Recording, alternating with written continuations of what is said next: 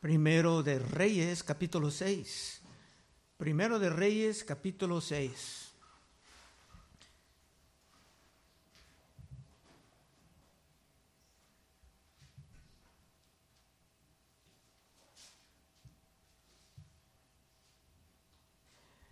Estamos pasando por una serie de capítulos sobre la construcción del templo que Salomón levantaba para la gloria del Señor. Habrá muchos detalles y eso es normal cuando algo está presentado que en los ojos de Dios es muy importante. Al fin del libro de Ezequiel teníamos otra serie de capítulos sobre otro templo misterioso. Y es un tema constante en las escrituras, empezando con el tabernáculo que vimos construido durante la vida de Moisés. De hecho, el mismo arca del pacto que estaba en el tabernáculo entonces estará en el lugar santísimo del templo de este capítulo. Versículo 1. En el año 480 después de los hijos de Israel salieron de Egipto, el cuarto año del principio del reino de Salomón sobre Israel, en el mes Zif, que es el mes segundo, comenzó él a edificar la casa de Jehová. Aquí esto está presentado como un gran momento en la historia de la redención, algo digno de estar considerado como el éxodo de la esclavitud terrible de Egipto. Y las fechas están establecidas aquí para mostrar que esto no era ninguna fábula, sino que el templo de Salomón fue bien conocido en todo el mundo antiguo. Dos, la casa que el rey Salomón edificó a Jehová tenía 60 codos de largo y 20 de ancho y 30 codos de alto. Ya vienen detalles. Y con todo esto muchos han levantado modelos o han hecho dibujos o videos que pueden captar la apariencia de este gran edificio. Y hasta la fecha tú puedes encontrar dibujos, videos sobre la apariencia de esa gran obra en el Internet. Pero del templo de Salomón ya no existe nada en Israel. Este templo ni duraba unos 500 años. Y veremos más tarde por qué. Durante la vida de Cristo, otro templo que ha sido construido también fue derrumbado poco después de la vida de Cristo. Como Cristo dijo, ni una piedra iba a estar sobre otra en Mateo 24.1. Cuando Jesús salió del templo y se iba, se acercaron sus discípulos para mostrarle los edificios del templo. Respondiendo él les, les dijo, ¿veis todo esto? De cierto os digo que no quedará aquí piedra sobre piedra que no sea derribada. Entonces, habían dos grandes templos, los dos estaban destruidos. Uno cuando regresaban de Babilonia y Herodes lo añadía mucho, los dos tenían que estar derrumbados. Pero de aquel segundo templo los turistas pueden encontrar algo de las ruinas, muy pocas en Israel, y algo como el templo de Salomón, el mundo no ha visto nunca más. Porque en el Nuevo Testamento el templo no es de material física. Pero regresando al templo de Salomón, tres. Y el pórtico delante del templo de la casa tenía 20 codos de largo a lo ancho de la casa, y el ancho delante de la casa era de 10 codos, e hizo la casa, a la casa ventanas anchas por dentro y estrechas por fuera. Como dije, te puedes ver dibujos de la apariencia del templo en el internet, si te interesa.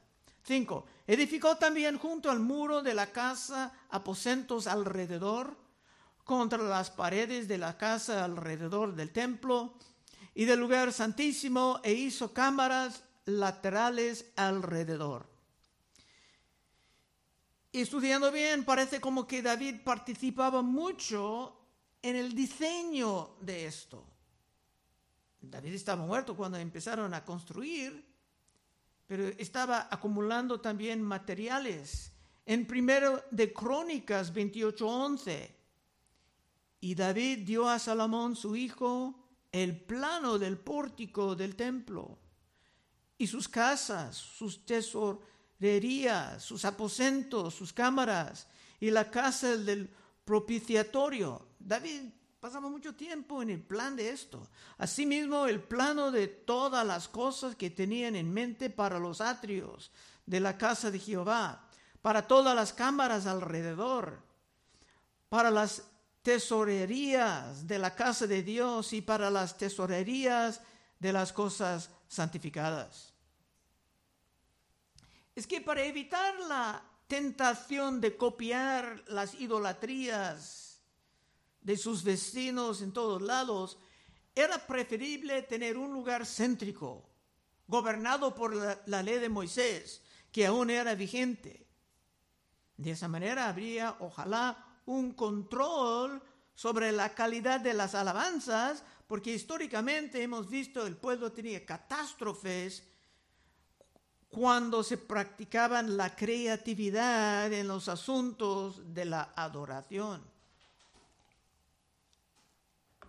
6. El aposento de abajo era de cinco codos de ancho, el de en medio de seis codos de ancho y el tercero de siete codos de ancho, porque por fuera había hecho disminuciones a la casa alrededor para no empotrar las vigas en las paredes de la casa. El edificio era sumamente bello, pero tenía que estar fuerte para durar tantos siglos. Si no han pecado tanto, estaría ahí hoy. Pero no era correcto sacrificar la fuerza para la belleza. Siete. Y cuando se edificó la casa, la fabricaron de piedras que traían ya acabadas. De tal manera que cuando la edificaban, ni martillos ni hachas se oyeron en la casa, ni ningún otro instrumento de hierro. Esto es un detalle interesante. ¿eh? Normalmente en un sitio de la construcción se oye ruido de herramientas, los golpes de los martillos, hombres hablando en voz alta, tal vez gritando el uno al otro, pero en este caso no. Es que este proyecto no era como otros, sino que tenían un plan casi perfecto y las piedras ya estaban preparadas en otro lado para una asamblea sin frustraciones. Se han visto ruinas en, ah, Perú y en piedras muy grandes. Hay muchas evidencias de que en la antigüedad sabían cómo preparar piedras. Pero cuando todo está bien preparado, no hay los golpes de uno tratando de forzar una piedra donde no se quepa. Y muchos han sacado principios espirituales de esto. Cuando Cristo está levantando su templo de seres humanos, nadie será forzado a unirse contra su voluntad. Claro, muchos niños están obligados a asistir en su juventud, pero más tarde, si quieren perderse en el mundo, aunque habrá mucha oración, nadie va a forzarlos a seguir a Cristo. Por eso David escribía del Mesías en Salmo 110, versículo 3, tu pueblo te ofrecerá voluntariamente en el día de tu poder. Por el poder del Santo Espíritu de Dios habrá personas sirviendo porque quieren servir en el amor del Señor. 8. La puerta del aposento de en medio estaba al lado derecho de la casa y se subía por una escalera de caracol al de en medio y del aposento en medio al tercero. Todo era muy elegante, muy bello. Pero tenemos que recordar que Dios no es tan impresionado con edificios de materiales como es con corazones contritos y llenos de gratitud. 9. Labró pues la casa y la terminó y la cubrió con artesonados de cedro. Todo marchaba bien, porque Dios estaba aún bendiciendo la sabiduría de Salomón y todos sus hombres trabajando conjunto en el Espíritu de Dios. El cedro era la madera más fina, más costosa, que tenía que venir del Líbano por ese gran amigo de David, con el, nombre de Hiram, que estudiamos la última vez. Pero gracias a Dios y gracias a los ahorros de David, se tenían el dinero suficiente para todo. El costo en este momento no era ningún problema, porque cuando Dios quiere algo, se puede producir los fondos necesarios. Y muchos han sido testigos de esto en la historia larga de la iglesia. 10. Edificó asimismo el aposento alrededor de toda la casa, de altura de cinco codos, el cual se apoyaba en la casa con maderas de cedro. Y vino palabra de Jehová a Salomón diciendo, en medio de todos estos detalles viene una proclamación de Dios. A lo mejor vino por un profeta, pero es muy importante porque Dios no va a decir mucho durante todo esto. La única vez que Dios estaba hablando en este capítulo. Dios hablando dice, con relación a esta casa que tú edificas, si anduvieres en mis estatutos e hicieres mis decretos y guardares todos mis mandamientos andando en ellos, yo cumpliré contigo mi palabra que hablé a David, tu padre, y habitaré en ella en medio de los hijos de Israel y no dejaré a mi pueblo Israel. Dios en este momento no estaba hablando a todos, sino que estaba hablando con Salomón, como un rey lleno de sabiduría. Salomón era como un representante entre el pueblo y su Dios. El primer rey, Saúl, andaba bien mal y todos sufrían bajo sus errores. David era un rey bueno, pero también tenía sus defectos y el pueblo tenía que sufrir por esto. Es que es un gran error para los seres humanos poner su fe en un hombre, como un político, un hombre o ahora una mujer confiando en ella. Los fracasos de los reyes de Israel, los mejores, nos enseña solamente depositar nuestra fe en Cristo Jesús, porque Él jamás va a dejarnos defraudados. 12. Con relación a esta casa, otra vez leyendo, que tú edificas si anduvieres en mis estatutos e hicieres mis decretos, y guardares todos mis mandamientos andando en ellos, yo cumpliré contigo mi palabra que hablé a David tu padre, y habitaré en ella, en medio de los hijos de Israel, y no dejaré a mi pueblo Israel. En esta gran declaración hay mucha condicionalidad. Si haces esto, esto va a pasar. En el pacto de Dios, la obediencia va a producir bendición y la rebelión puede producir toda forma de maldición. Claro, para recibir nuestra salvación no hicimos nada para merecer la fe en Cristo. San Pablo dijo que hasta la fe es un don. En ese sentido, de la salvación podemos hablar correctamente del amor incondicional.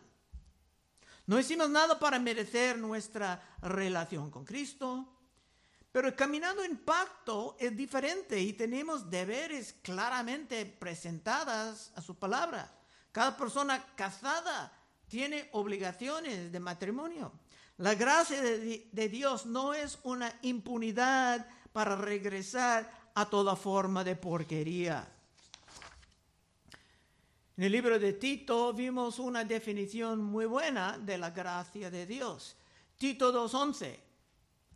Porque la gracia de Dios se ha manifestado para salvación a todos los hombres, enseñándonos que renunciando a la impiedad y los deseos mundanos, vivamos en este siglo sobria, justa y piadosamente aguardando la esperanza bienaventurada y la manifestación gloriosa de nuestro gran Dios y Salvador Jesucristo, quien se dio a sí mismo por nosotros para redimirnos de toda iniquidad y purificar para sí un pueblo propio celoso de buenas obras.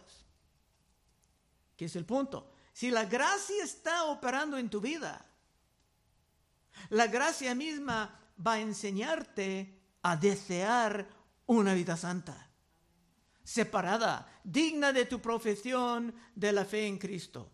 En conclusión, entendiendo nuestra relación con Dios, al mismo tiempo hay condicionalidad y hay incondicionalidad. Tú no hiciste nada para merecer tu relación con Cristo, sino que era un don de Dios para que nadie se gloríe. Pero esto no va a cancelar tu obligación a servir a Dios en la santidad. Ese gran templo de este capítulo ni va a durar 500 años porque Salomón no va a continuar en la gran obediencia aquí exhortada. 14. Así pues, Salomón labró la casa y la terminó y cubrió las paredes de la casa con tablas de cedro, revistiéndola de madera por dentro, desde el suelo de la casa hasta las vigas, y la techedumbre cubrió también del pavimento con madera de cipres. Todo era muy ornato, pero nada para provocar la idolatría. 16. Asimismo hizo al final de la casa un edificio de 20 codos, de tablas de cedro desde el suelo hasta lo más alto. Así hizo en la casa un aposento que es el lugar santísimo. La casa, esto es el templo de adelante, tenía 40 codos y la casa estaba cubierta de cedro por dentro y tenía entalladuras de cabezas silvestres y de botones de flores, todo era cedro, ninguna piedra se veía. La gente van a venir de muy lejos para ver esto. Y Salomón tendrá grandes oportunidades de evangelizar, de hablar de las maravillas de su Dios. Pero una vez apartándose de Dios, la belleza del templo realmente no va a servir de nada. En los profetas como Ezequiel hay imágenes, revelaciones de Dios completamente abandonando el templo por la falta de fidelidad al pacto. 19. Y adornó el lugar santísimo por dentro y por medio de la casa para poner ahí el arca del pacto de Jehová aún tenían el arca del pacto que vino de los tiempos de Moisés. Aunque era perdido una vez a los filisteos durante el tiempo de Samuel, y hay gente que creen que hasta ahora existe en alguna parte de África, pero no hay evidencias contundentes de esto. Será también perdido más tarde de, de Salomón por la falta de fidelidad al pacto sagrado, por no recordar la condicionalidad expresada en los versículos 12 y 13 que hemos visto. Muchos oyen estas amonestaciones, pero simplemente no están prestando atención, la atención necesaria para, para captar el peligro. Bueno, continuando, versículo 20. El lugar santísimo estaba en la parte de adentro el cual tenía veinte codos de largo, veinte de ancho y veinte de altura, y lo cubrió de oro purísimo. Asimismo cubrió de oro el altar de cedro. Era como el tabernáculo de antes, pero mucho más grande y mucho más bello. 21. De manera que Salomón cubrió de oro puro la casa por dentro y cerró la entrada del santuario de cadenas de oro. Y tú lo puedes estudiar. Personas modernas han tratado de calcular el costo de ese proyecto. Dice en términos de dolores de hoy sería más de billones. Y lo cubrió de oro, cubrió pues de oro toda la casa de arriba abajo, y asimismo cubrió de oro todo el altar que estaba frente al lugar santísimo. El oro siempre es valioso para la joyería. ¿Por qué? Por, lo que puede hacer con la luz. Tiene que una manera de reflejar la luz. El oro era como una expresión física de la gloria de Dios, que realmente es invisible. 23. Hizo también en el lugar santísimo dos querubines, son ángeles, de madera de, de olivo, cada uno de diez codos de altura. Una ala del querubín tenía cinco codos y la otra ala del querubín otros cinco codos, así que había diez codos desde la punta de una ala hasta la punta de la otra. Asimismo, el otro querubín tenía diez codos, porque ambos querubines eran de un mismo tamaño y de una misma hechura. La altura del uno era de diez codos y asimismo la del otro.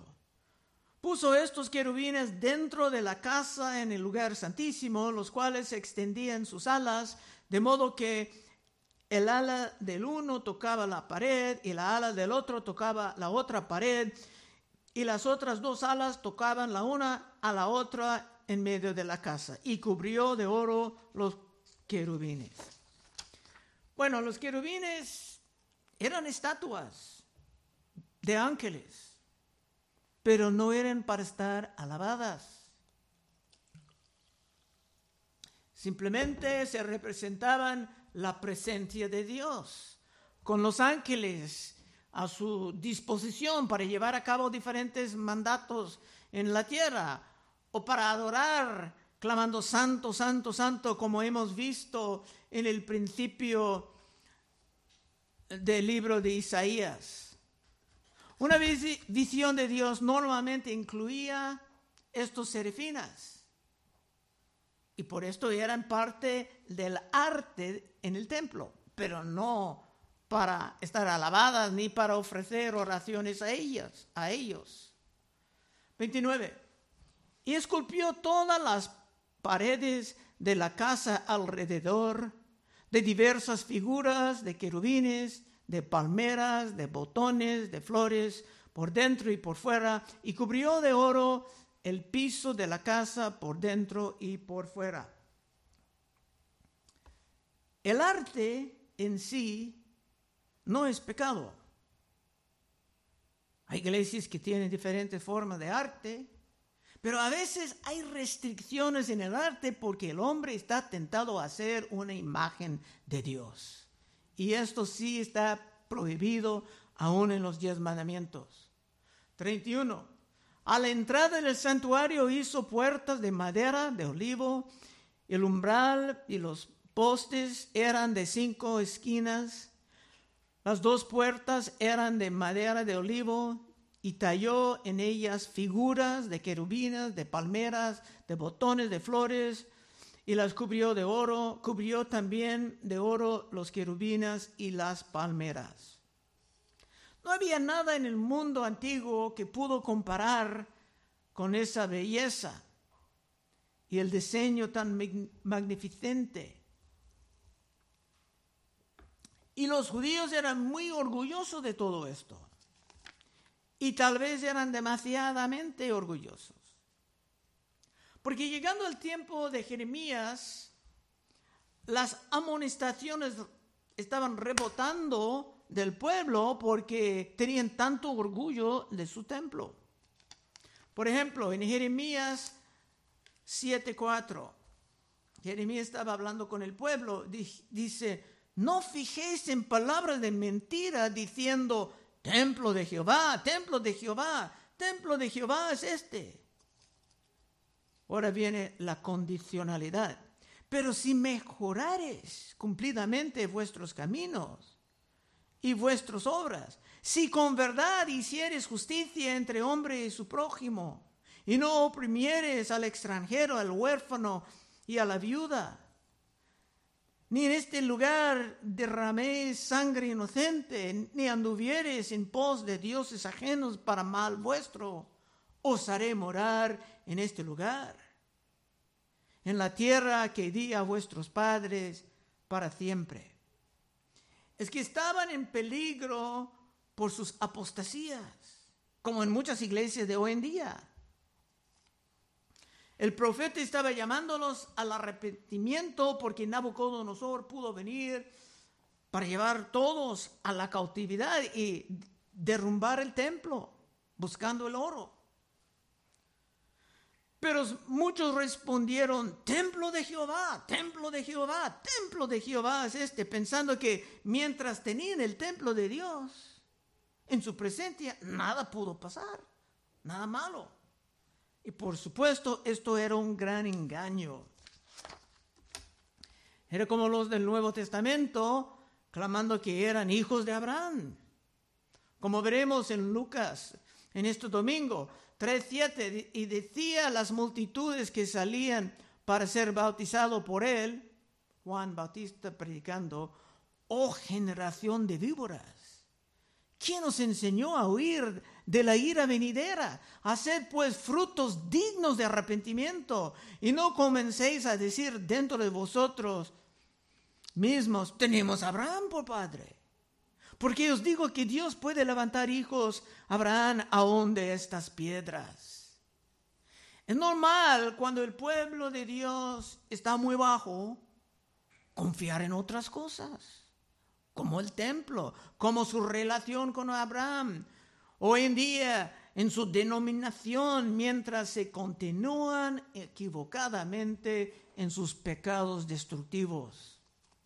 33, estamos rápidamente llegando al fin.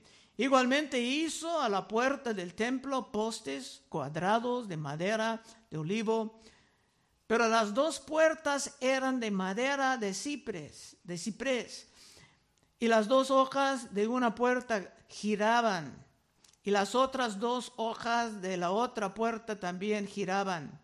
Y talló en ellas querubines y palmeras y botones de flores y las cubrió de oro ajustado a las telladuras. Un edificio bello no tiene nada de malo, pero no se puede permitir que se convierte en una distracción y una confianza falsa mientras la apostasía anda avanzando. 36, última parte. Y edificó el atrio interior tres hileras de piedras labradas y de una hilera de vigas de cedro. En el cuarto año y en mes de Sif se echaron los cimientos de la casa de Jehová.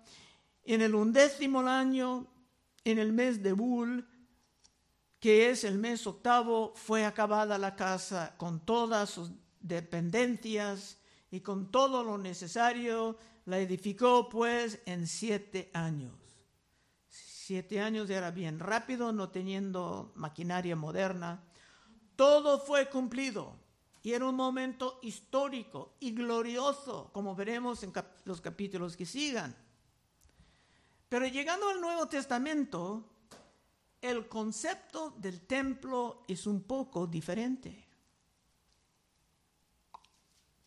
Conclusión. veremos en esta cita que Cristo está llamado la piedra del ángulo, la piedra desechada, reprobada. Hechos 4:9. Pedro predicando, puesto que hoy se nos interroga acerca del beneficio hecho a un hombre enfermo, de qué manera éste haya sido sanado, sea notorio a todos vosotros y a todo el pueblo de Israel que en el nombre de Jesucristo de Nazaret, a quien vosotros crucificasteis, a quien Dios resucitó de los muertos, por él este hombre está en vuestra presencia sano. Este Jesús es la piedra reprobada. ¿Por qué está llamando a Cristo una piedra? Porque es el fundamento del templo. Ese Jesús es la piedra reprobada por vosotros los edificadores, la cual ha venido a ser cabeza del ángulo. El templo ahora es nosotros, la asamblea de Dios. Eso es lo que quiere decir la palabra iglesia una asamblea, de personas. Y Cristo es la piedra principal sobre la cual todo está edificado. Los judíos perdieron su segundo templo porque se rechazaron la piedra principal por la mayoría. Muchos judíos ya están excluidos y muchos no judíos han sido recibidos por aceptar esa piedra angular. Última cita, cerrando Efesios 2, 19. Está hablando de nosotros, está hablando de personas, pero metafóricamente llamando a nosotros el edificio. Así que ya no sois extranjeros ni advenedizos, sino conciudadanos de los santos y miembros de la familia de Dios, edificados, término de edificio, edificados sobre el fundamento de los apóstoles y profetas, siendo la principal piedra del ángulo Jesucristo mismo. Esto es el templo. Cristo es la piedra angular, en quien todo el edificio bien coordinado, bien coordinado como estas piedras que vinieron ya preparadas, va creciendo para ser un templo santo en el Señor, en quien vosotros también sois juntamente edificados para morada de Dios en el Espíritu. En el nuevo templo, Nuevo Testamento, perdón, el templo es nosotros, es personas, es espiritual y no tiene nada que ver con materiales de madera o de metal. Y si tú quieres estar seguro de que eres parte de este templo santo, que tú eres una de estas piedras vivas, puedes pasar al frente en unos momentos y oraremos contigo. Vamos a cerrar. Padre, te damos gracias de que siempre hay algo de recibir en, en estos capítulos antiguos del tiempo de Salomón y ayúdanos a nosotros a saber, Señor, si somos tu templo. Hay una llamada a la santidad, Señor. Ayúdanos a disfrutar, disfrutar y desear la vida santa. Pedimos en el nombre de Cristo. Amén.